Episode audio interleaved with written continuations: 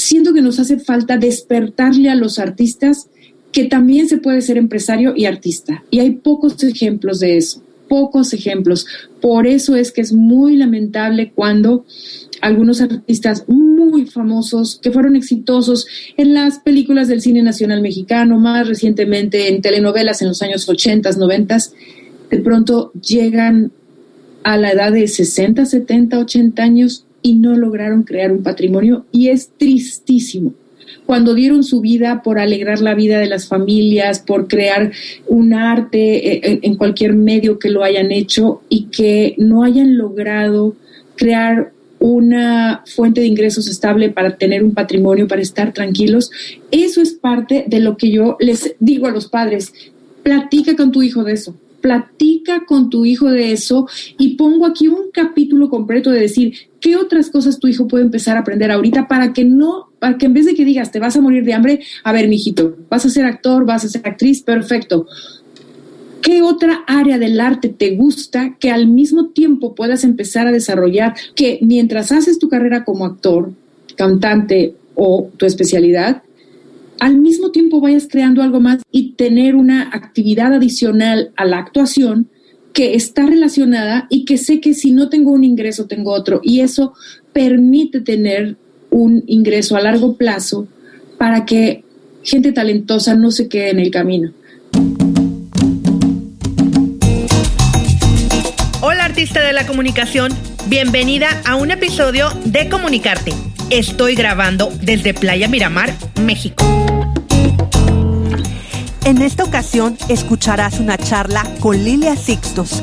Ella es una profesional del teatro musical, reconocida internacionalmente como líder empresarial y conferencista del desarrollo humano, autora del bestseller El arte de criar a un artista ha ayudado a cientos de artistas a desarrollarse profesionalmente para el escenario. Asesora padres con niños con talento artístico para que sepan guiarlos en el descubrimiento de sus dones. Es analista de color e imagen y entrenadora de programación neurolingüística, así como entrenadora certificada del programa Heal Your Life de Louis Hay.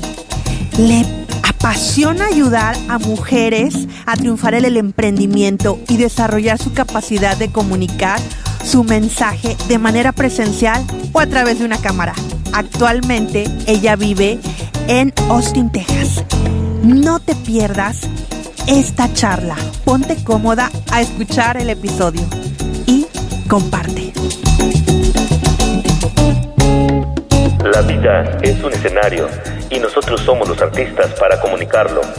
Esto es Comunicarte, un espacio de charlas acerca del arte de comunicar ideas, experiencias y proyectos que están revolucionando y cambiando vidas. Con ustedes, Palomita Cops. Te pido que tengas una mente, oído y corazón abierto para recibir lo que vamos a crear en este podcast. Bienvenidos.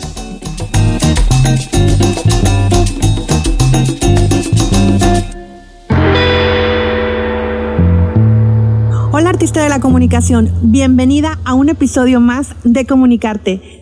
Te doy la bienvenida y como me gusta decir siempre en cada episodio, no estoy sola, estoy acompañada y esta vez estoy muy bien acompañada. Ya le dije a la invitada que le tenía, que, que tenía un poco de miedo, ya me liberé y pues, pues cuando nosotros eh, empezamos algo desconocido, siempre hay esta parte, ¿no? Pero ya luego cuando ya te avientas y abrazas esta parte de, de todos los miedos que pueden venir, eh, se, se hace una magia muy especial y este es el caso de mi invitada del día de hoy, Lilia Sixtos. Bienvenida, Lilia.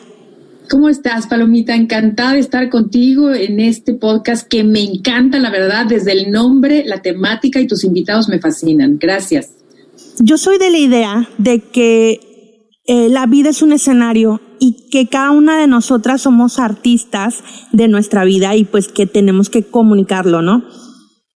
La, la cosa es cómo comunicarlo. Y cuando se abre el telón de cada una de nosotras, cuando nacemos y todo esto, pues ahí comienza la historia de, de nuestra vida como si fuera, no sé, una obra o una canción. Cuando se abrió el telón de la vida de Lilia Sixtos, ¿qué fue lo que sucedió? Bueno, el momento en el que yo recuerdo que el escenario me llamaba fue cuando tenía cinco años. Eh, un día en un parque, era todo lo que mis papás podían darnos de diversión. Nos llevaban a, un parque a andar en bicicleta, aprender a andar en bicicleta cerca de casa, y ese parque tenía al lado como un gimnasio. Y yo andando en el parque, por ahí con mi bicicleta, alcancé a escuchar música de piano y entro a ese lugar donde se escuchaba la música y era una maestra de ballet con un grupo de niñas más o menos de mi edad que estaban todas ahí haciendo sus primeros pasitos de ballet. Dejé mi bicicleta e inmediatamente me puse ahí atrás a seguir los movimientos que las niñas estaban haciendo. Y esa sensación que tuve como de dejarme llevar, como de dejarme hipnotizar, como sentir que mis pies flotaban y sentir ese movimiento al ritmo de la música, fue el primer momento en el que esa esencia del arte se despertó en mí. Ahí la reconocí. Obviamente mi mamá estaba súper nerviosa porque pensó que algo me había pasado, desaparecido por, no sé, 15, 20 minutos me habrá buscado y pues me sacó de ahí, vámonos de aquí, niña, te me perdiste. Y yo, mamá, quiero bailar, quiero bailar. Y por más que le rogué que me dejara ahí, estaba muy asustada, no me dejó. A la semana siguiente le dije, quiero regresar a ese lugar a bailar. Me dijo, no, no, no, no, no, esto no es para ti. Em, conforme fueron pasando los años, quise realmente tener una instrucción de ballet. Yo soñaba entonces con ser bailarina de ballet. Bailaba en la sala de mi casa, ponía la música clásica de la estación de radio porque no teníamos, ya sabes, más, más oportunidades de escuchar música. Y pues yo soñaba con que bailaba con mis zapatillas de punta y lo que alcanzaba a ver algunas veces en la televisión. Pero tú sabes que eh, hay una muy mala información acerca de lo que es el medio artístico, mucho temor generacional porque así como mis padres tenían miedo de que yo tuviera una carrera artística, sobre todo dancística, pues sus padres a su vez también tuvieron mucho miedo de que ellos se dedicaran al arte. Mi papá quería ser requintista en un trío de la época de los Panchos, mi mamá le ofrecieron una beca de ópera eh, con una voz bellísima y a ninguno de los dos se los permitieron sus familias. Entonces mi papá venía con esa carga de qué bonito el arte, pero no es una profesión, así que vamos a esperar que se le pase a esta niña y eventualmente descubrirá una carrera formal que vaya en vez del arte. Y qué difícil, ¿no? Ahora que somos mamás, lo comprendemos absolutamente porque viene esa parte de que amas tanto a tus hijos, que quieres lo mejor para ellos, y si tú ya pasaste por una situación o, o, inclusive, en este caso, en lo artístico, yo he escuchado a muchos artistas de diferentes, eh, de la industria, o sea, cantantes, actores, lo dicen, es que no quiero que mi hijo sea actor, no quiero que mi hija sea una cantante, que escoja a alguien más. Y siempre viene eso, oye, pero ¿por qué no? ¿No? Y bueno, no quiero hablar mucho de ese tema, ¿no? Lo que a veces, es, a veces escuchamos y después de escucharte, estábamos tras bambalinas hablando de que mi hija estaba empezando el ballet, porque yo me soñaba con, con este, con estudiar ballet, no lo tuve, entonces le di la oportunidad a mi hija. Y ella dijo hace unos días, la verdad no sé si vaya a regresar al ballet, mamá. Voy a igual y buscar otra cosa. Entonces, desde ese punto, pues estoy buscando lo que ella le haga feliz. Y, y si de felicidad hablamos, ¿Cuándo fue ese momento en que tus papás te dieron la oportunidad de, ser feliz por medio de, de, la, de las artes, de la danza?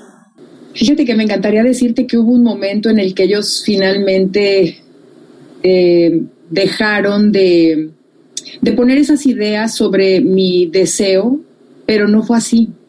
Más bien lo que pasó fue que a medida que yo iba creciendo, me di cuenta que la oportunidad de ser bailarina de ballet se me estaba yendo porque es una profesión que se tiene que empezar a los 4 o 5 años. Yo tendría ya 10, 11 años y supe que había una secundaria de Bellas Artes para danza folclórica. Dije, bueno, voy a pedir ese permiso para que me lleven a la, a la Escuela de Bellas Artes en Chapultepec. Yo vivía por el aeropuerto.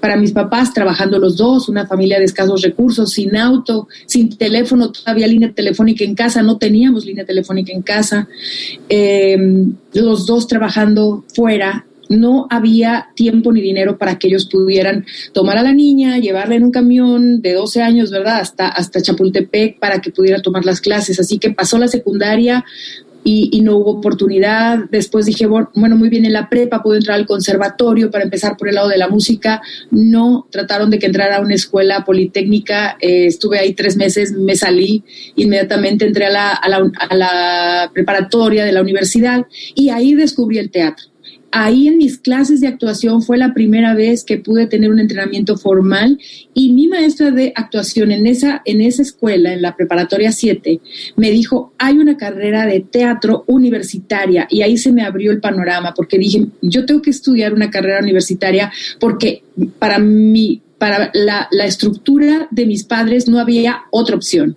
Ellos no pudieron tener una carrera universitaria y su mejor manera de darme un escalón más en mi vida profesional era haremos lo que sea necesario para que tengan una carrera universitaria. Yo podía escoger la que fuera, pero no artística. Entonces, al saber que existía esta carrera licenciatura en la Universidad de Literatura Dramática y Teatro, en la Facultad de Filosofía y Letras, yo solamente dije, voy a inscribirme en la carrera de Literatura Dramática y fue todo lo que dije. Es una carrera universitaria de cuatro años con un título de, a nivel licenciatura. Y ellos se imaginaron que yo sería una maestra de español, una maestra de literatura.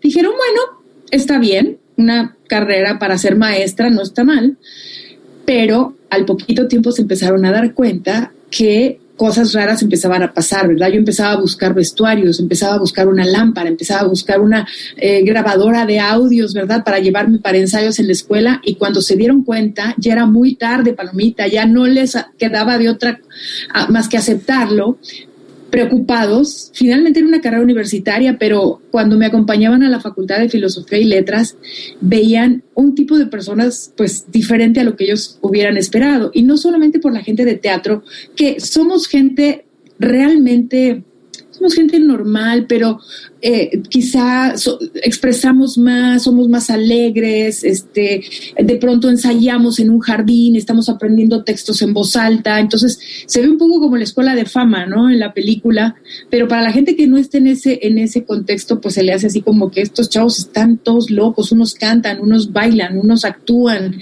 eh, y, y la facultad de filosofía pues también tenía la otra parte, ¿no? De los chavos intensos, este eh, como hipiosos, como así, ¿no? Entonces les preocupaba mucho la, influencia de ese ambiente universitario, pero finalmente hice una, universidad muy, eh, muy exitosa, puedo decirlo. Tomaba extra de clases de dirección, de actuación varias veces. Hice servicios sociales eh, asistiendo dirección dentro de, del teatro universitario y finalmente me gradué con mención honorífica dentro del teatro universitario con una temporada de 50 representaciones. Así que yo creo que ahí cuando me gradué mis papás como que ya estuvieron más contentos. Y, te, lo guardaste, dijiste. Así es. En algún momento. triste. Sabes que es muy triste porque de niño, de adolescente, por supuesto que quieres decir, mamá, en mis clases estoy aprendiendo esto o necesito hacer lo otro, ¿cómo le hago para, para llevarme esto a la escuela? Y quisieras poder platicar más. Entonces, un momento en el que yo tuve que lo único que yo hablaba con ellos era el permiso de tengo que ir a ver una obra de teatro para escribir una crítica teatral para mi clase, ¿no? De teatro y sociedad, por ejemplo. Y pues, ¿a qué hora vas a ir? ¿A qué hora vas a regresar? Es, eh, muy preocupados de que una jovencita en la Ciudad de México estuviera a solas regresando de ver un espectáculo en algún teatro lejos de casa, sin vehículo y sin nada, sin teléfonos celulares, o sea, simplemente no ha llegado, no ha llegado. Yo los entiendo porque eh, no, no es fácil para un padre saber que tus hijos andan solos, una hija fuera de casa esta noche y que hay los riesgos inherentes, ¿no? A pesar de que eran otras épocas, como quiera, no, no era lo, mejor. Y aún así, pues había momentos en que yo llegaba a la una de la mañana de ensayos, porque tomaba la clase de teatro en la mañana en la Facultad de Filosofía y Letras, y luego aparte me inscribí en unos años a la Nacional de Música para poder entrenar la voz, porque en la facultad no había solo, solamente clases teóricas y clases relacionadas con actuación o dirección, pero no de teatro musical. Y yo traía eso guardado ahí de yo tengo que de alguna manera conectarme con la música. Entonces era como dos horarios de las 7 de la mañana que salía de casa, a veces antes, comer algo en el camino, en el camión rumbo a Coyoacán a la siguiente escuela de música, eh, venir estudiando las partituras en el autobús o en el metro de noche, porque al día siguiente era la misma rutina, y llegar a casa a las 11, 12 de la noche, y fue muy pesado, muy pesado. Ahora los tiempos son diferentes y yo creo que los papás también hay, hay papás con otra mentalidad, con otro estilo. Sin embargo, creo que también los papás se enfrentan a nuevas dificultades, que eso lo vamos a platicar en un momento, porque vamos a platicar de tu libro, pero vamos a ponerlo así como en stop o en pausa, en pausa. Porque quiero preguntarte algo, que estamos ahorita con, con el momento cuando estabas estudiando. Después, o no sé si fue en esa época o en o tiempo, años después, en, en, en otra situación, pero ¿cuál ha sido esa época, ese momento, ese lugar, o a lo mejor hasta una obra, que has disfrutado el trabajo y dijiste, de aquí soy, y aquí me quedo, y aquí quiero morir, ¿no? O sea, he escuchado a gente que dice, yo quiero morir en el teatro. Creo que una vez escuché al señor López Tarso, el decir, a mí no me van a sacar más que de, piernas por delante. Exacto. Sí, es una pasión tan grande y un amor por el arte que el, estar en un escenario o en todo lo relacionado con la preparación de un montaje, eh, realmente es difícil verte haciendo algo más. Y de hecho, un maestro que falleció ya, un gran maestro de actores, Héctor Mendoza, eh, maestro de Ofelia Medina, por decirte algo, de actrices muy, muy importantes que, crecieron en esa época, decía, si tú puedes hacer algo más, además del arte, vete a hacer otra cosa porque vas a tener que tener un gran nivel de resiliencia, resiliencia. Esa palabra no se usaba en ese momento, pero era tendrás que estar sacrificándote, eh, a veces tendrás trabajo, a veces no, y los maestros a veces nos la pintaban todavía más terrible de lo que en realidad pudiera ser, pero quizá lo hacían como para probarnos si realmente estábamos dispuestos a entregar el todo por el todo, ¿no? Entonces, ¿qué, momento pudiera ser así? Yo creo que em, lo supe, por ejemplo, estuve en un coro de una iglesia, ya desde ahí yo estaba feliz con la música, eh, montando alguna obra de teatro en mi adolescencia para la iglesia, pero ya cuando me di cuenta que tenía no solamente habilidades para la actuación, fue cuando empecé las clases de dirección escénica en la Facultad de Filosofía y Letras, en, la carrera de teatro. Empecé a dirigir y el estar, ¿sabes qué momento para mí es así lo máximo? Ojalá que la gente que, nos escucha lo, lo, pueda visualizar. La magia que ocurre cuando estás en un espacio vacío, en un teatro negro, y poco a poco el trabajo con el actor, llenar ese espacio de voces, de movimientos, de coreografía, em, incluir la música, poner todos los, el atrezo, la escenografía, vestuario, la luz, ir viendo cómo es un rompecabezas que se va formando y que empiezas a construir ese mundo mágico de esa otra realidad en donde te puedes ver reflejado como ser humano, es maravilloso. O sea, a mí se me pueden pasar ahí horas y horas de noche a noche, donde de hecho en los últimos montajes en los que he participado en México haciendo dirección artística o apoyando en la parte de, iluminación escénica, de verdad que es así, de, se van los actores en la tarde, te quedas iluminando el espectáculo toda la noche y sales a las 7 de la mañana. Se te van las horas haciendo que surja la magia en un escenario. Y eso no lo he encontrado en ningún otro lugar. Yo confirmo lo que dices. Eh, en mis años, en los 2000, hice ópera. Es la primera vez que lo voy a mm. platicar en comunicarte. Eh, no había tenido la oportunidad, pero ese momento, yo, yo estaba en la parte del coro, obviamente, y había solistas.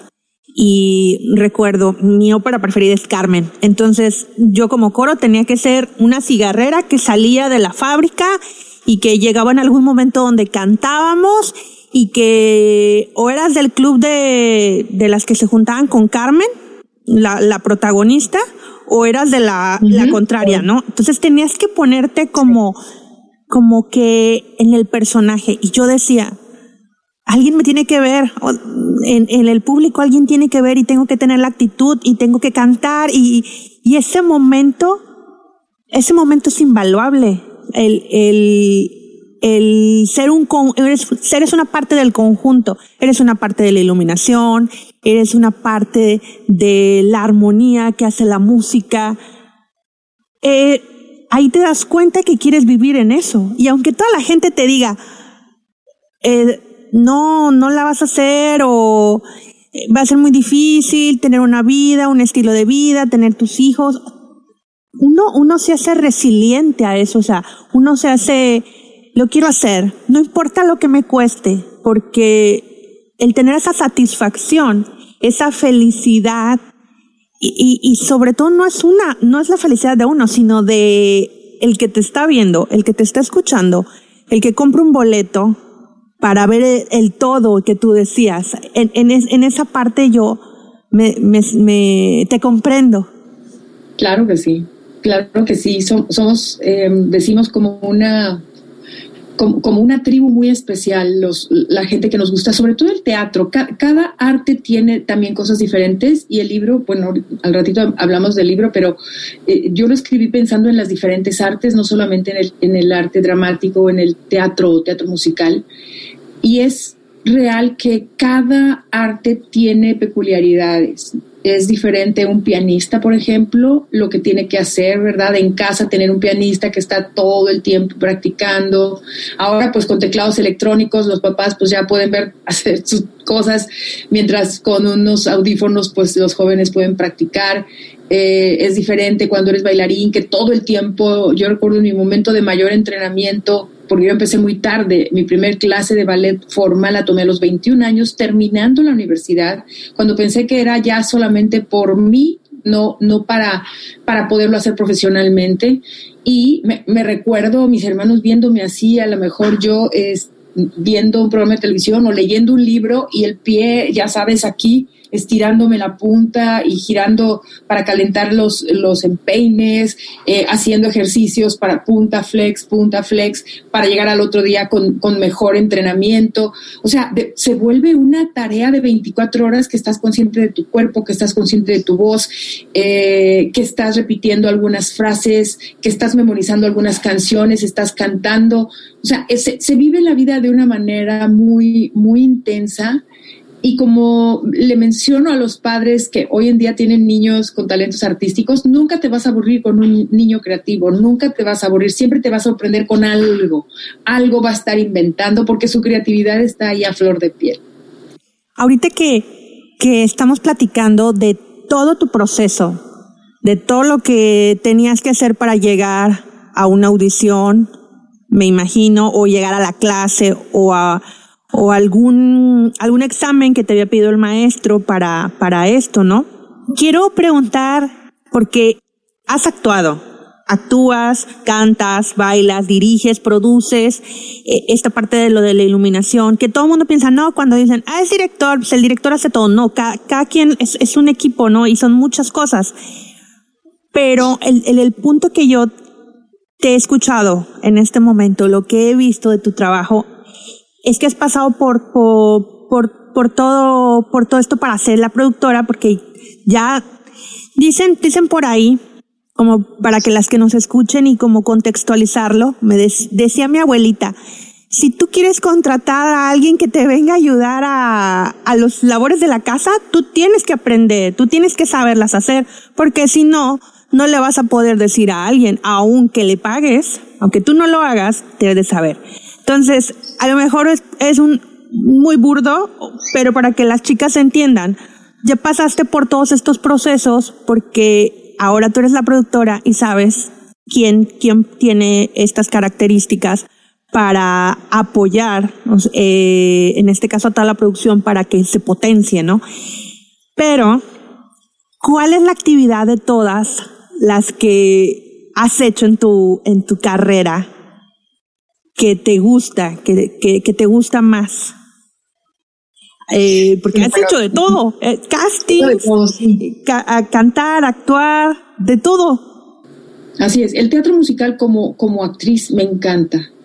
Lo extraño porque tengo años de no participar en un montaje yo directamente como actriz, porque me vine a vivir a los Estados Unidos con toda la familia, obviamente decidí de sacrificar, ¿verdad? Dejas de hacer algunas cosas por tener otras y hubo un momento en mi vida en el que ya siendo mamá, buscando también lo mejor en la educación y preparación de mis dos hijos, pues tomamos como familia la decisión de venir a Estados Unidos por un tiempo y finalmente ese tiempo se convirtieron ya en 16 años y aquí han hecho su vida también mis hijos que pues obviamente aquí han podido en Estados Unidos tener pues más, eh, más formas de aprender de esas áreas que a veces lamentablemente en nuestro país no porque no hay el talento pero a veces nos falta todavía una apoyos económicos, que realmente se invierte en el arte, que haya presupuestos para que cada universidad, para que cada secundaria, para que cada preparatoria tenga los recursos para hacer montajes maravillosos como lo ves aquí con, con estudiantes de secundario de preparatoria y universidades que te forman de todo a todo ya en áreas bien específicas. Entonces, eh, regresando a la pregunta, pues es, esa parte la tuve que sacrificar, el tema de poder estar en una temporada de, teatro musical como actriz y me, encanta la dirección escénica, me, encanta la creación del espectáculo y poder tener como esta vista panorámica donde justamente estás viendo esta magia, ¿no? Ahí viene la escenografía, esa coreografía eh, puede mejorar o adáptala cuando llega la iluminación, hay que volver a revisar los espacios. O sea, esa visión periférica de todos los elementos en conjunto me encanta. Y ahí es a donde he hecho o dirección escénica o dirección artística, que es de alguna manera poder visualizar todos los elementos y detallar vestuario, luces, para que todo, todo, todo confluya. Y eso lo puedo hacer porque afortunadamente eh, esta actividad me permite ir y venir en momentos específicos del proceso artístico de un nuevo montaje, como lo, que he hecho eh, de la mano de mi amigo y productor Gerardo Quiroz, eh, productor de Cats, ¿no? En las dos últimas versiones de México y Fiebre de Sábado por la Noche, eh, esta última que, que arrancamos y cerramos este mismo año por, por todo lo que ya sabemos. Pero eh, he podido tener esa facilidad de poder estar en los momentos específicos que se requiere esa visión, digamos, periférica para, para dar ese espacio a que el coreógrafo, el director de escena, el director musical puedan estar día, día y día y día trabajando con los actores y una vez que hay un avance, entonces poder regresar y ver el avance y entonces entrar en la parte de la dirección escénica que es como pulir los detalles de cada cosa para que embonen de mejor manera, ¿no? Eso me encanta. Otra cosa que me encanta, te digo, que es, Palomita, los castings. Si yo hubiera tenido en, en, alguna época después de mi universidad en México la oportunidad de saber que existía una profesión que era específicamente para ser director de casting, que eso lo vemos en las películas de Estados Unidos, lo vemos en los espectáculos musicales. El director de casting es una figura súper importante y siento que tengo una habilidad especial para eso. No la preparación que en Estados Unidos se da para un director de casting, que es quien ayuda realmente a hacer el elenco ideal de acuerdo a las características de los personajes y tal. Entonces, lo que he ido aprendiendo tanto en México como en Estados Unidos, mi experiencia como actriz y directora, más todo lo que he aprendido viviendo en Estados Unidos, pienso que me, ha puesto en, en esa, o sea, me ha dado esas habilidades que aún sin poder decir soy casting director, porque en México no existe esa, esa especialidad. Creo que es una función que me encanta, me encanta además ver desfilar en el escenario nuevo talento, nuevo talento y descubrir las personas que van a hacer que ese espectáculo se componga de las, los mejores elementos posibles para llevarlo a la realidad, es un proceso que me encanta y disfruto mucho también ahorita que comentabas de los castings, eh, conozco a una, una chica que es, eh, nació en Estados Unidos, pero familia latina, ¿no?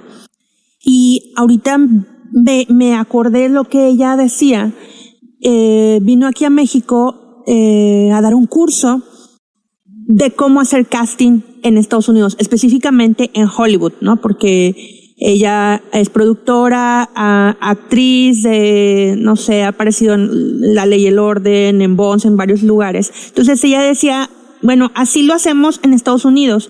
Y los chicos que, que tomaron el curso decían, pero aquí en México se hace diferente, se hace diferente en televisión, se hace diferente en una película. Y, y ella decía, bueno, el mercado americano propone esto y sería bueno que ustedes combinaran, ¿no? Yo te que dijiste eso de los castings, eh, eh, que, aquí no hay carrera, pues debería, ¿no? Porque creo que hay mucho talento, hay mucho talento mexicano y que a veces por falta de, de este tipo de cosas, eh, terminan poniendo sus habilidades y sus esfuerzos en otro lado. no sé si sea el gobierno a veces la iniciativa privada que no sabemos que está ahí, que puede ayudarnos.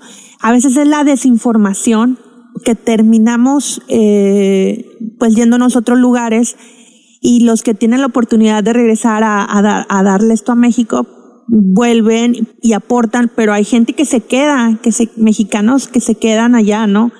Y, y ahorita me, me vino eso a la mente.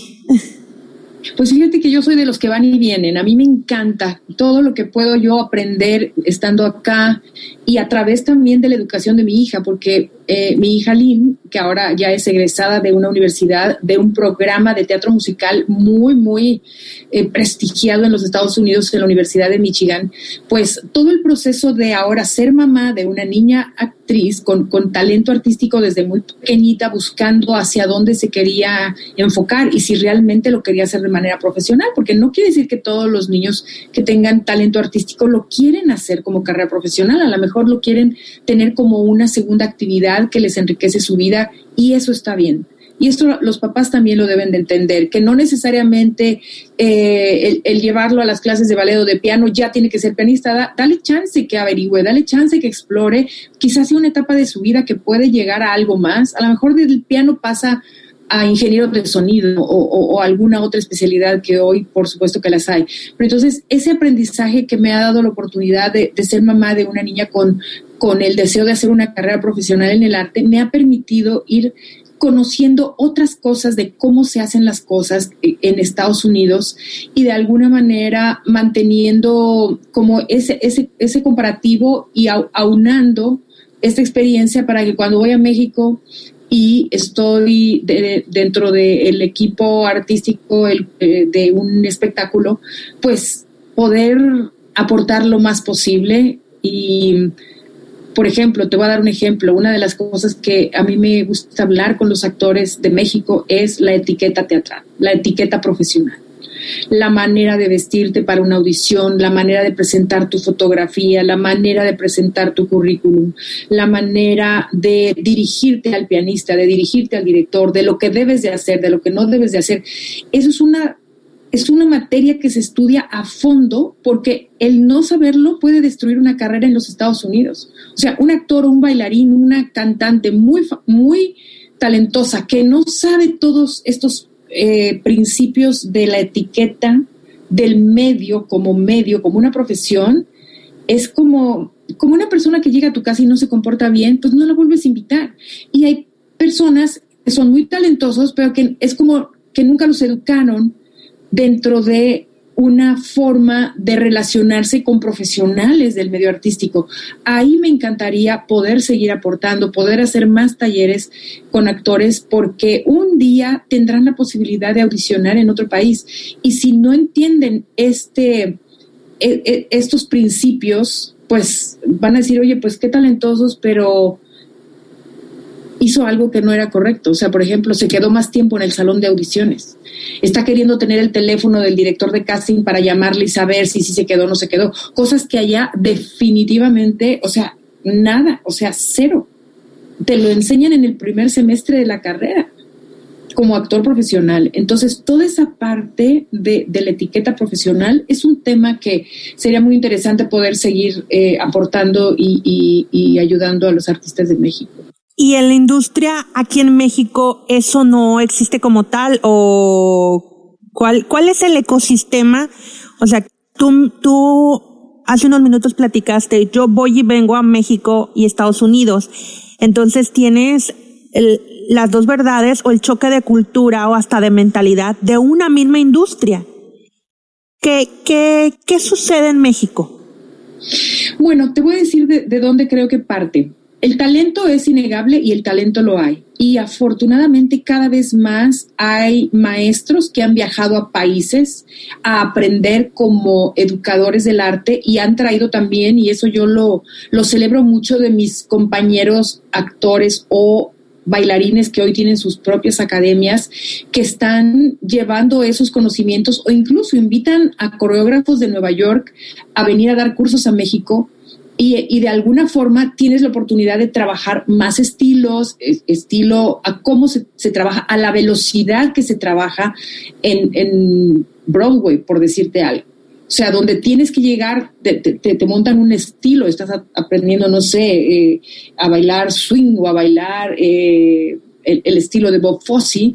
O sea, no, no tienes toda la vida para aprenderlo, ¿no? O sea, tienes que, un curso de cinco días y ellos esperan que memorices, que aprendas, que sigas instrucciones, etcétera, ¿no? Y mira, ya estoy bailando yo cuando empiezo a hablar de, de la danza. Pero es así, entonces el talento está. Lo que creo que nos falta es una, una formación académica que obviamente Estados Unidos tiene ya una tradición muy grande de los musicales. Tú lo ves en las películas de Jim Kelly, de Fred Astaire, eh, eh, eh, bailarines de tap de toda la vida, baile de salón, estilos, Broadway dance, como lo llaman ahora, en fin. Hay una academia, hay una escuela y lo han profesionalizado, esa es una. México va aprendiendo, pero te voy a decir qué es lo que pienso que en Estados Unidos se, eh, independientemente que estamos hablando de arte, hay una industria que se llama show business. Y business es muy importante. Business es muy importante porque en los business, en los negocios, la gente invierte. Hay inversionistas que le apuestan a un espectáculo y le apuestan grandes cantidades de dinero cuando es un espectáculo que ha demostrado que tiene las posibilidades de convertirse en un hit y de estar 15 años en cartelera, en gira por todo el país o incluso a nivel internacional. Entonces, hay inversionistas que le apuestan al arte. En México, por decirte, no sé si tu podcast lo escuchen en algún otro país de Latinoamérica, Colombia, Venezuela, eh, Guatemala, Costa Rica, he estado ahí también, he podido tener eh, de cerca también amigos de, de teatro y son muy parecidas las, las circunstancias. Realmente hay gente que de pronto invierte en el teatro, pero sin tener una preparación, sin saber cómo hacerlo, y a lo mejor no tuvo un buen resultado, o le apostó a un espectáculo que a lo mejor no tenía las características para ser un éxito, y nunca más vuelven a regresar al teatro. Y es una lástima porque hay personas que aman el teatro que estarían dispuestos a invertir. Entonces pienso que por otro lado, lo, que le llaman los grants en Estados Unidos, ¿no? O sea, esos apoyos financieros para instituciones, para proyectos, para proyectos de, determinada característica, proyectos que vayan a recuperar música tradicional mexicana o danzas folclóricas de alguna parte de nuestra región. O sea, hay mucho más que se podría hacer si hubiera más eh, fuentes de dinero para que más profesionales pudieran de lleno trabajar en esas áreas y dedicarse de tiempo completo. Tú lo sabes, a veces eh, el, actor o el coreógrafo, el, el cantante, hace parte de su labor pero en vez de estar investigando o creando, pues en otros horarios tiene que tener un trabajo de, de, otro tipo, ¿no? Y eso es parte de lo que yo hablo en, en el libro, Palomita, porque pienso que también eso es parte de que los papás podemos hacer mucho para ayudar a nuestros hijos a que tengan una carrera a largo plazo, que es comenzarlos y parece contradictorio porque como que el artista es bohemio y no pone mucho los pies en la tierra, por lo menos ese era el estereotipo cuando yo empecé, pero pienso que hoy tiene que ser algo muy diferente donde el artista mientras empieza a prepararse y entrenar su cuerpo, su voz, sus habilidades histriónicas para estar en un espectáculo o en una película o en una serie, necesita aprender inteligencia financiera. Estoy totalmente de acuerdo personas te hablan de eso, ni en la carrera, ni nada, no te dicen el actor tiene que pagar impuestos, qué cosas puedes deducir, que no. Hay un área vacía ahí de la formación del actor en, en México y en países de Latinoamérica, muy probablemente, donde al actor no se le enseña a decir, ok, está muy bien que estés esperando el próximo proyecto, la próxima telenovela, la próxima película, el próximo show, el próximo musical o lo que sea tu especialidad te van a contratar eventualmente si eres una persona talentosa y tienes disciplina y tienes un buen entrenamiento, sí. Pero hay momentos en que hay propuestas de shows o de espectáculos y hay otros donde no los hay. ¿Qué vas a hacer en esos momentos? Tienes que ir pensando. Y algo que yo eh, me doy cuenta es que lo, lo, que se piensa es, me busco un trabajo para suplir ese hueco, ese espacio donde no, hay donde no tengo un proyecto.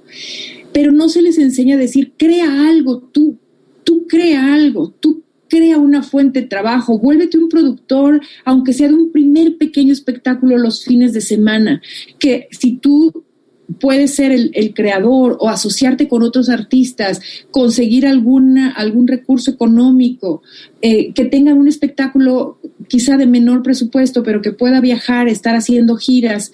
Ahora yo sé que esto es complicado, pero lo hablo como a, a largo plazo. Ok, tú tienes, tú ya eres un pequeño productor, estás aprendiendo a lo mejor a ser escenógrafo, estás aprendiendo a ser maquillista profesional, eh, eh, puedes crear una academia de maquillaje profesional para teatro. O sea, siento que nos hace falta despertarle a los artistas que también se puede ser empresario y artista. Y hay pocos ejemplos de eso, pocos ejemplos.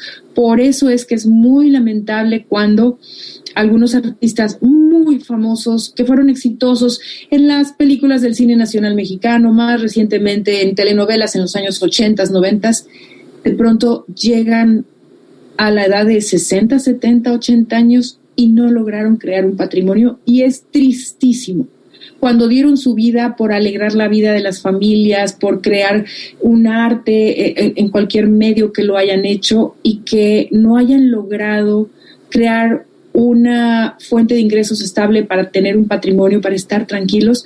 Eso es parte de lo que yo les digo a los padres. Platica con tu hijo de eso platica con tu hijo de eso y pongo aquí un capítulo completo de decir qué otras cosas tu hijo puede empezar a aprender ahorita para que no, para que en vez de que digas te vas a morir de hambre, a ver, mijito, vas a ser actor, vas a ser actriz, perfecto. ¿Qué otra área del arte te gusta que al mismo tiempo puedas empezar a desarrollar fotografía, video, eh, marketing de tus propios espectáculos, ¿qué otra área? A decir, diseño de vestuario, diseño de tu propia marca de ropa, eh, algo relacionado con el arte que te gusta, que te apasiona, que mientras haces tu carrera como actor, cantante o tu especialidad, al mismo tiempo vayas creando algo más de decir, ¿sabes qué? Al mismo tiempo quiero crear una marca de ropa para, yoga o quiero crear, eh, quiero asociarme con alguien que tenga una una escuela de maquillaje para yo poder crear talleres y tener una actividad adicional a la actuación que está relacionada y que sé que si no tengo un ingreso tengo otro y eso permite tener un ingreso a largo plazo para que gente talentosa no se quede en el camino. Te voy a contar una, una cosa que hoy platicaba con mi hija. Aline, que vive en Nueva York y que está a punto de cambiarse a un departamento en la ciudad de Brooklyn y me decía, ahorita hay muchísimos departamentos en Nueva York. Y dije, ¿de verdad? Si Nueva York es así para conseguir departamento carísimo, pues están muy buenos los precios, están muy buenas las rentas y hay mucho para escoger. Y dije, ¿y por qué? Me dijo, porque debido al cierre de los teatros, gente que dejó todo para iniciar una carrera en el, en el teatro, si no están dentro de un espectáculo, y no ganan dinero de otra manera por ellos mismos, no pueden costear pagar un departamento, se regresan a casa de sus papás, a volver a vivir en casa de sus papás y esperar que pase esta situación, que se vuelvan a abrir los teatros. ¿Y sabes cuántas carreras se pueden quedar truncadas ahí? Esa era mi conversación con mi hija hoy y yo dije, qué tristeza. Entonces, ¿qué, qué fue lo que, hablando de cómo los papás con los hijos en la carrera artística podemos ayudarlos, mi hijito, ¿qué más vas a hacer? Te quitaron el contrato, se cerró el teatro, no vas a poder hacer esa temporada en el verano que tenías ya un contrato. Ok, a crear, a producir. ¿Qué vas a hacer? Y, y, pienso que hay la mentalidad del papá, por supuesto, que se refleja en los hijos. Entonces, si los papás no han ido creando también en ellos mismos una mentalidad de empresarios de alguna manera, de algún género, de algún tipo. Ellos mismos, la única manera que ellos ganan dinero como profesionistas, pueden ser médicos, abogados, lo que sea, es eh, eh, en un empleo y no lo han aprendido a hacer por ellos mismos en, en el emprendimiento, pues es muy probable que los hijos tampoco lo tengan de dónde ver, por lo menos modelar pero cuando empezamos, y hoy toda esta situación nos está llevando a que no solamente los artistas, todo el mundo tenemos que usar nuestra creatividad. Todo el mundo profesionistas hoy tienen que aprender a hablar delante de una cámara. Todo el mundo hoy necesitamos aprender habilidades de comunicación y habilidades de marketing. Estamos en un momento donde el arte tiene que ser una puerta, la creatividad del ser humano tiene que ser una puerta a darle vuelta a esta situación para poder crear nuevas fuentes de empleo y es más, te diría, la tuya propia, la tuya propia, creando, haciendo videos. Eh, he, visto cosas bien padres, o sea, hasta de niñeras por internet que ponen a los niños a bailar, a cantar, a dibujar y, y bueno, o sea, hasta alguien así con esas habilidades puede mantener la atención de un niño por una hora o dos horas para que la mamá pueda trabajar y ganar desde su casa y su computador en su departamento en Brooklyn o en la colonia del Valle o donde quiera que esté, eh, trabajando desde casa, usando sus habilidades, su creatividad y todo lo que ya aprendió para generar algún tipo de oportunidad de ganar dinero y no decir, pues ahora voy a tener que dejar la carrera artística y ahora a ver qué, qué voy a hacer. No le cambies, estaremos contigo después de esta breve pausa. Breve pausa.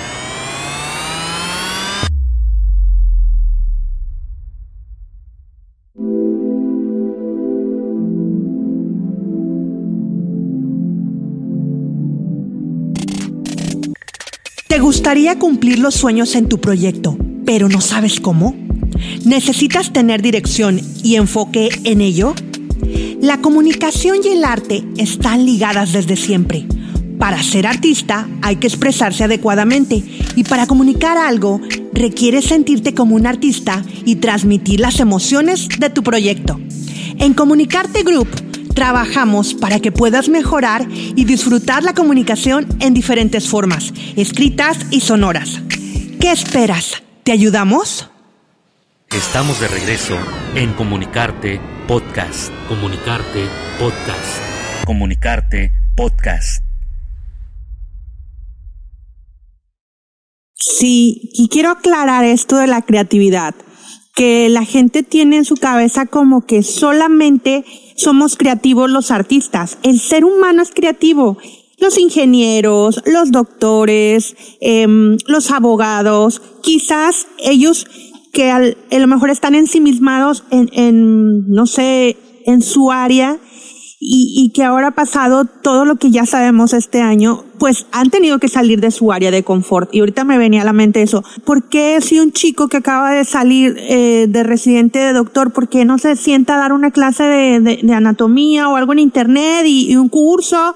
Y ahí están los otros chicos que quieren ser a lo mejor médicos de 10, 15 años y, y otras cosas se me vinieron a la mente cuando tú estabas hablando de eso. O sea, no porque Lilia sea una actriz, sea toda una artista en la extensión de la palabra, sea que tenga más creatividad que la que nos esté escuchando. O sea, el ser humano es creativo. Así es, es una habilidad natural porque es parte de nuestra sobrevivencia. Si no fuéramos creativos, no, no hubiéramos aprendido a hacer eh, redes para pescar, no habríamos aprendido a sacarle filo a una piedra para poder cazar a un animal, no, no habríamos podido sobrevivir si no tuviéramos esa área de nuestro cerebro que está relacionado con la creatividad. Así que cualquier persona con cualquier profesión, y, y, lo veo también desde este punto de vista, Palomita, cualquier persona que sintió que alguno de sus dones y talentos no fueron desarrollados a temprana edad, nunca es tarde. Tenemos una sociedad que nos dice, no hombre, ¿cómo que a los 40 años vas a empezar a bailar? ¿Y por qué no? No, hombre, pero ¿cómo ahorita una clase de guitarra si ya tienes 50? ¿Y por qué no? O sea, por, ¿por qué no dar rienda suelta a ese espíritu creativo que todos tenemos y que tu vida va a ser más hermosa, más feliz? Vas a conectar otras áreas de tu cerebro que van a empezar a conectar neuronas y eso te va a hacer más creativo en áreas de trabajo, de emprendimiento, de desarrollo profesional. Y hoy, pues, la sobrevivencia, hoy nuevamente tiene que ver con la creatividad. Y escucha lo que estoy diciendo, es fuerte. La creatividad, y hemos oído el poder de adaptación a los cambios climatológicos, a todo lo que ha ocurrido por los miles y miles de años del ser humano, el que se ha adaptado es el que ha sobrevivido. Y la adaptación tiene que ver con usar otras áreas de nuestro cerebro, hacer nuevas oportunidades donde antes había una manera de hacer las cosas, ahora hay otra manera de hacer las cosas y hay infinitas posibilidades si realmente ponemos eso en nuestra mente. Y eso es lo que va a determinar el éxito o no, o el cómo vamos a salir de toda esta situación usando la creatividad. Así que yo los invito a cualquiera que esté escuchando esta conversación tan padrísima, que no quiero que se acabe porque está muy buena, eh, que no importa si desarrollaste tus talentos artísticos, no importa si te quedaste con ganas de aprender un instrumento o querías ser bailarín o bailarina y no pudiste, no te quedes con las ganas. Hoy hay muchísimas oportunidades por medio del Internet. Muchas, mira, yo he estado haciendo entrevistas con mis mejores amigos del Teatro de México. Muchos de ellos hoy, como digo, tienen, se volvieron empresarios y eso me encanta porque ahora ellos son maestros, son directores de su propia escuela, crearon una nueva fuente de trabajo, están teniendo sus propios alumnos y se han estado adaptando a hacer cosas maravillosas espectáculos musicales a través de Zoom, ensayos donde cada quien aprende la parte de su armonía musical y de pronto, pum, un ensayo y se está dando de una manera impresionante. Entonces, si tú crees que no tenías tiempo, ahora tienes más tiempo porque muy probablemente muchas personas están saliendo menos de casa. Entonces, ese tiempo de transporte, ese tiempo que antes nos llevaba a movernos de una ciudad a otra y tal por cuestiones de trabajo, tenemos más tiempo de estar en casa, busca y averigua. Y los invito a que vayan a, todas las entrevistas que he hecho, que las tengo ahí en mi canal de YouTube para que las puedan disfrutar y de pronto digan, oye, ¿y si me meto a, tomar clase de canto con la, escuela de Gerardo Quirós o en la Academia de Danza de, Guillermo Hernández, que está asociada a la, una academia importantísima de Londres, y empiezo a bailar, tomar clases de ballet desde casa, o, o Memo Telles, coreógrafo, o voy a tener mañana el el domingo, no sé qué día va a transmitirse, pero el domingo tengo a, Memo Méndez, el primer José el Soñador de México y el autor de Que Plantón va a estar conmigo en una entrevista.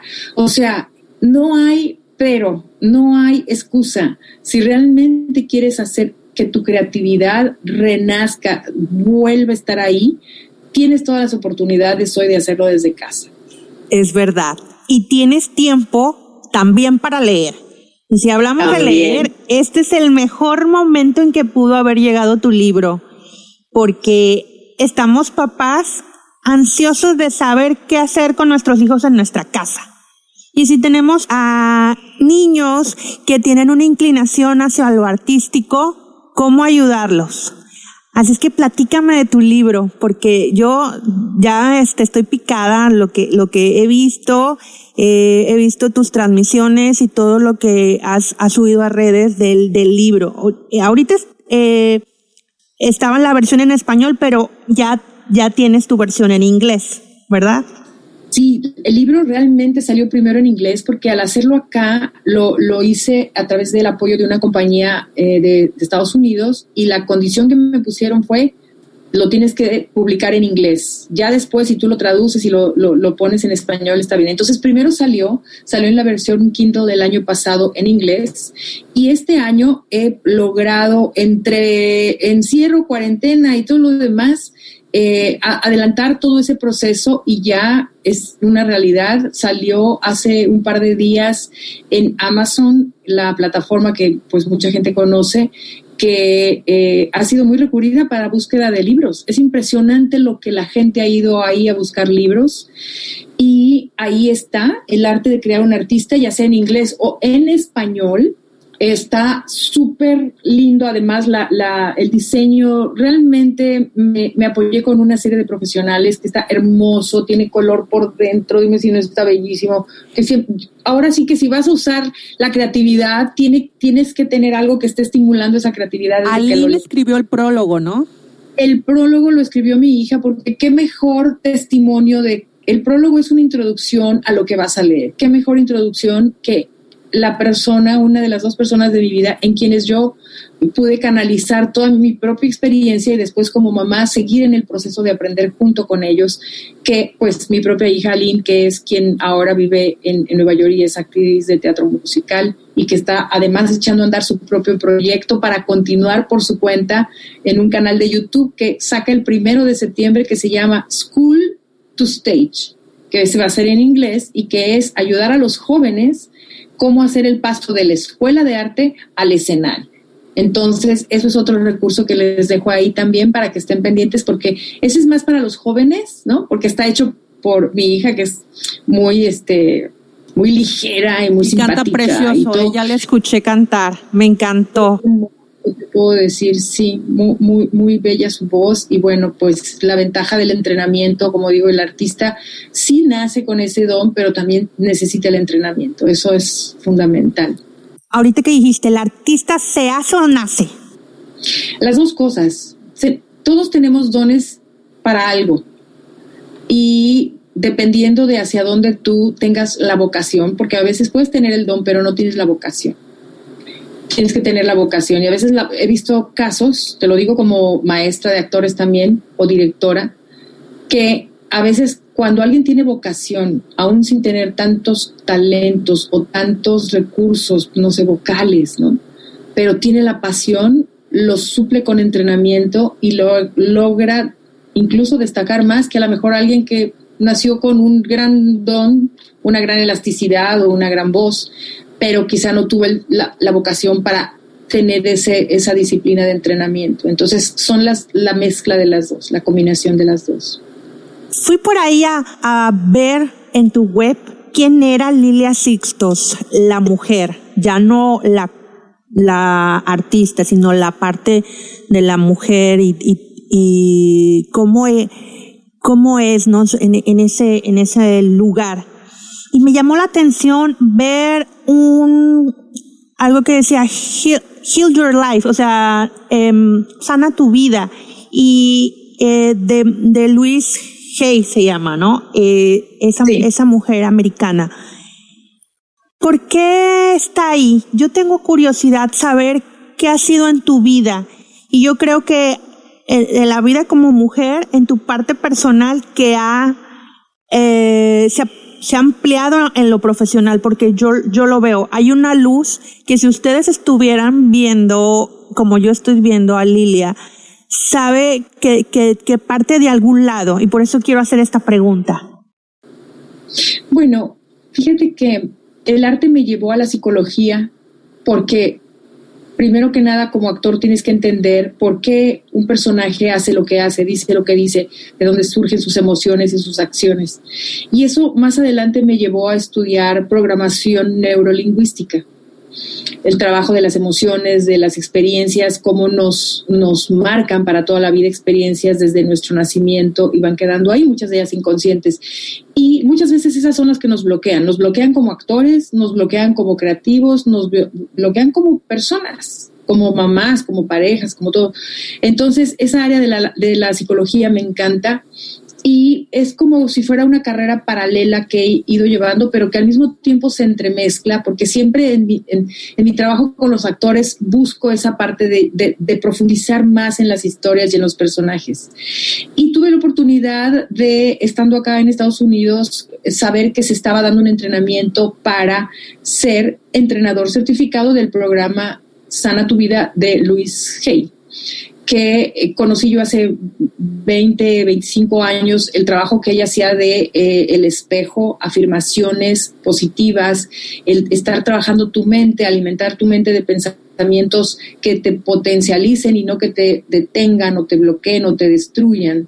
Y que eso es un ejercicio, es como otro músculo que también hay que fortalecer y practicar.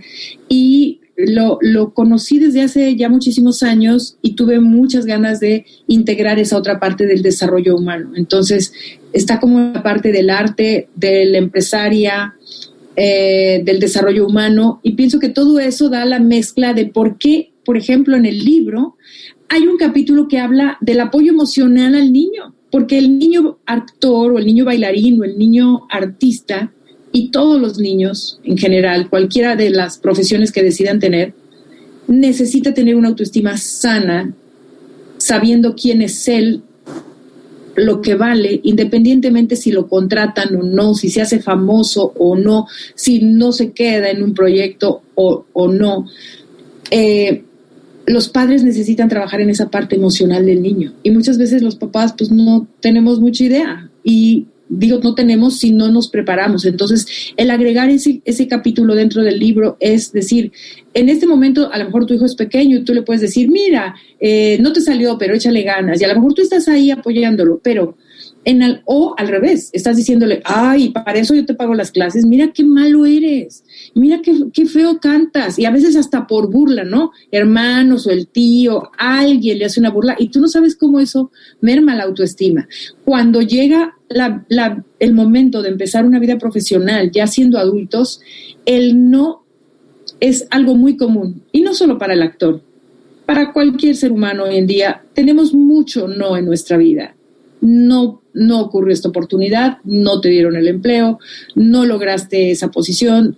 El no es algo recurrente en nuestra vida y mientras no tengamos una autoestima sana y una base eh, fuerte de quiénes somos y que somos capaces de vencer obstáculos, pues entonces dejamos muy débiles a, nuestros hijos. Si no les vamos creando esa, esa autoestima y esos valores. Por eso hay un capítulo con muchos ejercicios ahí específicamente para que el papá ponga atención también en esa parte, porque un día el niño se va a ir.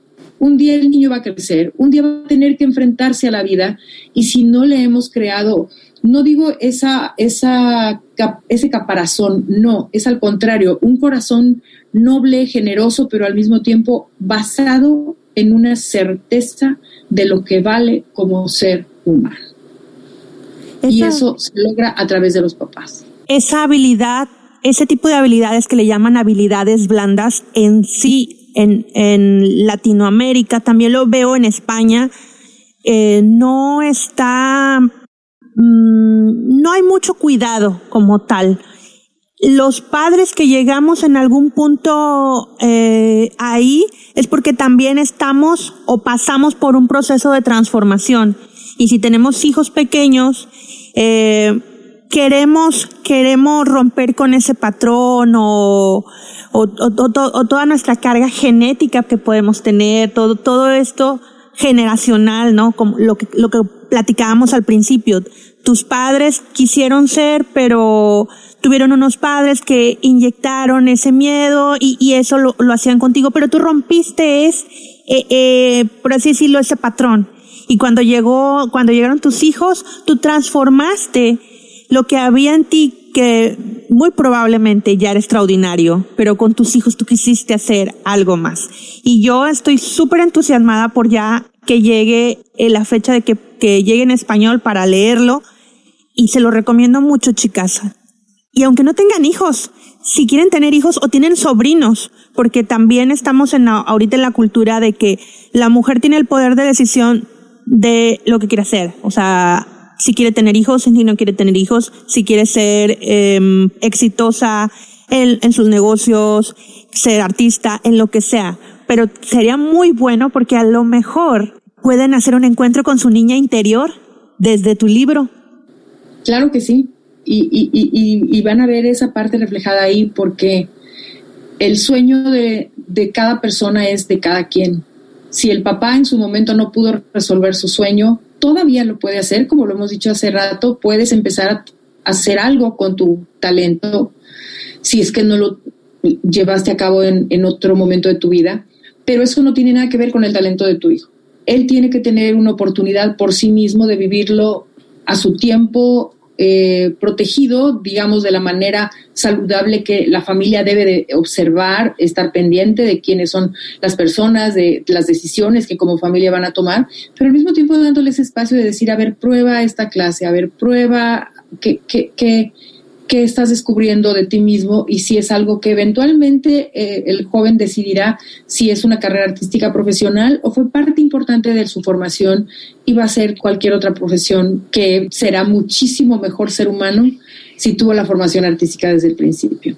Oye, Lilia, antes de irnos, quiero hacer esta pregunta porque en una entrevista te escuché y no la encontré en estos días, donde hablabas acerca del síndrome del impostor que es algo que muchas mujeres y hombres también tenemos.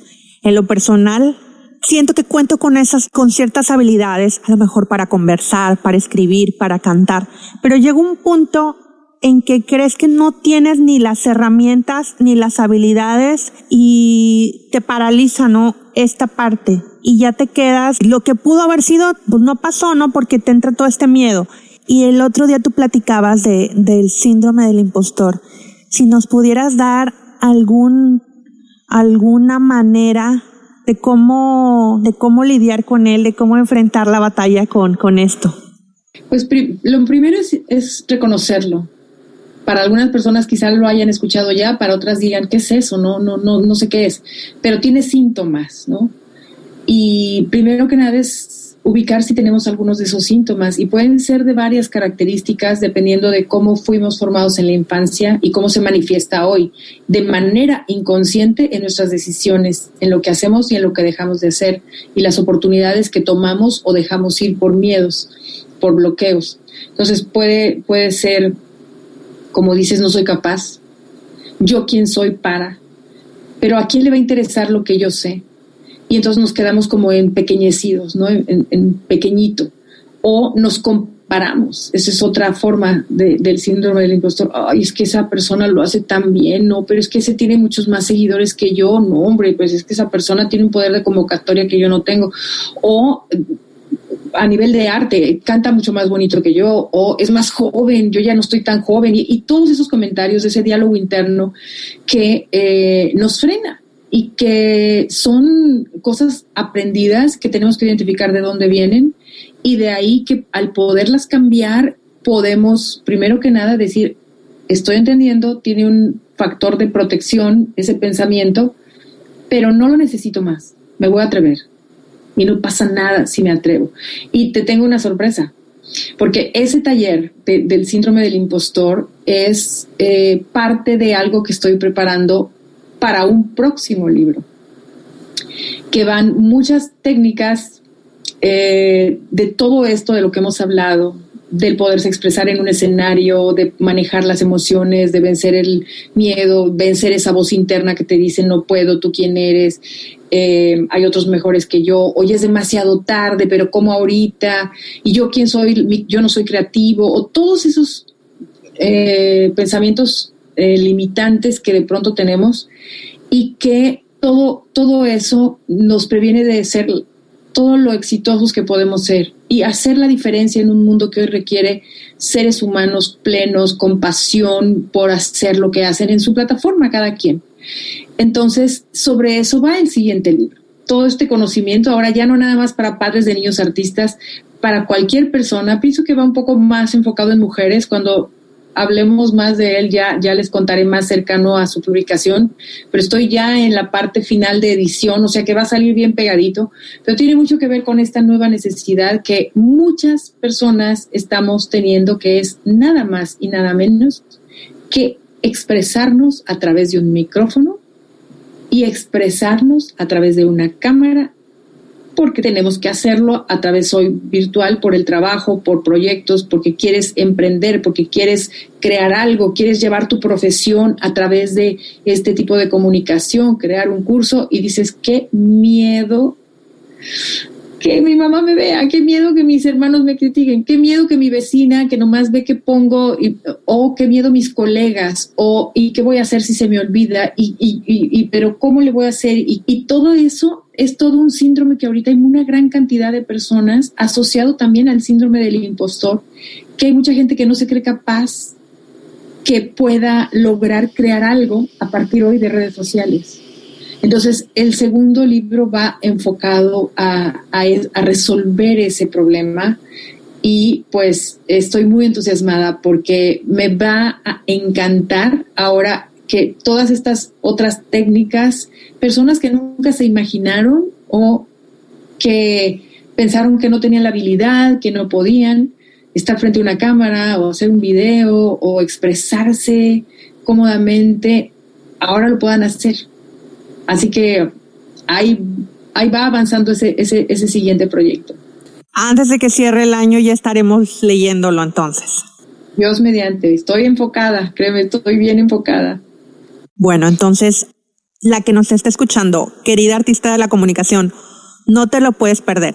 De ahorita te digo que cuando se termine este episodio, tú vas, te metes a tu cuenta de Amazon. Si no tienes una cuenta de Amazon, abres una cuenta de Amazon, eh, buscas Lilia Sixtos y ahí aparece que puedes comprar su CD o adquirir su libro, eh, el que tiene ahorita en versión, em, ¿cómo se dice?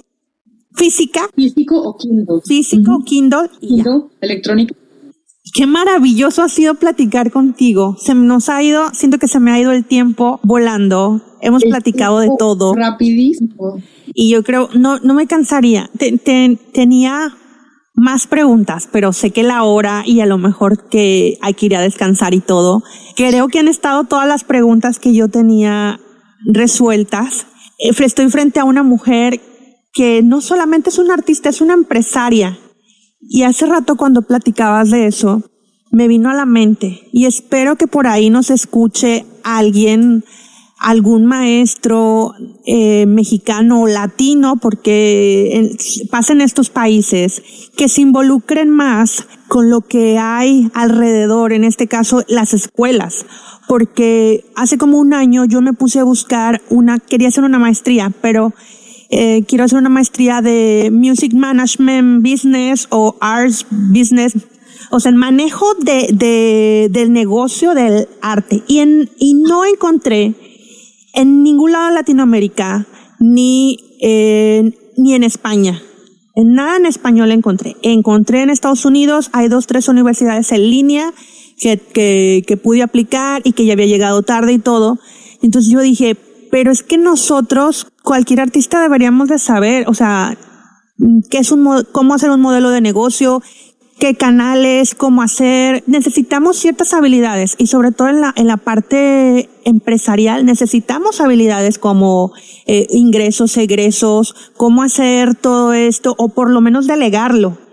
Y yo te veo a ti que tienes todo, eh, la experiencia o la vida misma de, de todo lo que has vivido te ha dicho, hay que hacerle por aquí, tengo que aprender esto de acá. Eres una mujer que admiro y te agradezco que, que hayas aceptado grabar conmigo en comunicarte. Hombre, estoy feliz, feliz de, de estar aquí juntas en esta conversación. Como dices, hemos hablado de muchos temas. Ojalá que cada quien haya recibido lo que necesitaba escuchar, ¿verdad? Porque tocamos desde muchos puntos de vista el arte, desde el adulto, desde el niño, desde el que no necesariamente quiere ser artista, pero que tiene talentos por explotar y todavía no lo hace. Em, muy, muy feliz de estar con todos ustedes. Gracias por este cariño y amabilidad que siento de tu parte. Palmita, muchísimas gracias y reconozco toda la labor que tú haces trayendo eh, entrevistas de personas con el afán de aportar a la comunidad y el tiempo que lleva y el trabajo que lleva y toda la preproducción y la postproducción, de verdad te felicito y te admiro mucho y espero que todos los que te escuchan en este podcast realmente valoren, sigan y eh, promuevan esta, esta plataforma. De verdad que sí. Muchísimas gracias y sobre todo, Gracias, gracias, gracias y compartan, compartan por favor porque lo que hemos platicado en estos minutos, tienes todo para ser la mujer empoderada y para ser la propia artista de tu escenario, de tu escenario que es la vida. Así es que te lo dejo de tarea esta vez. Muchas gracias Lilia y nos vemos en el próximo Comunicarte. Bye bye.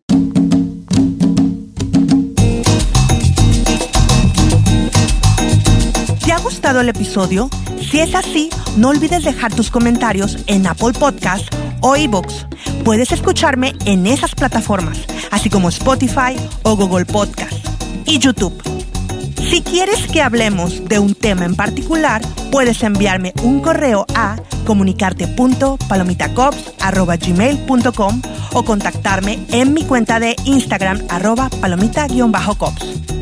La edición y la música de este podcast está hecha por Pepe Villegas de comunicartegroup.com. Nos escuchamos pronto. Chao, chao.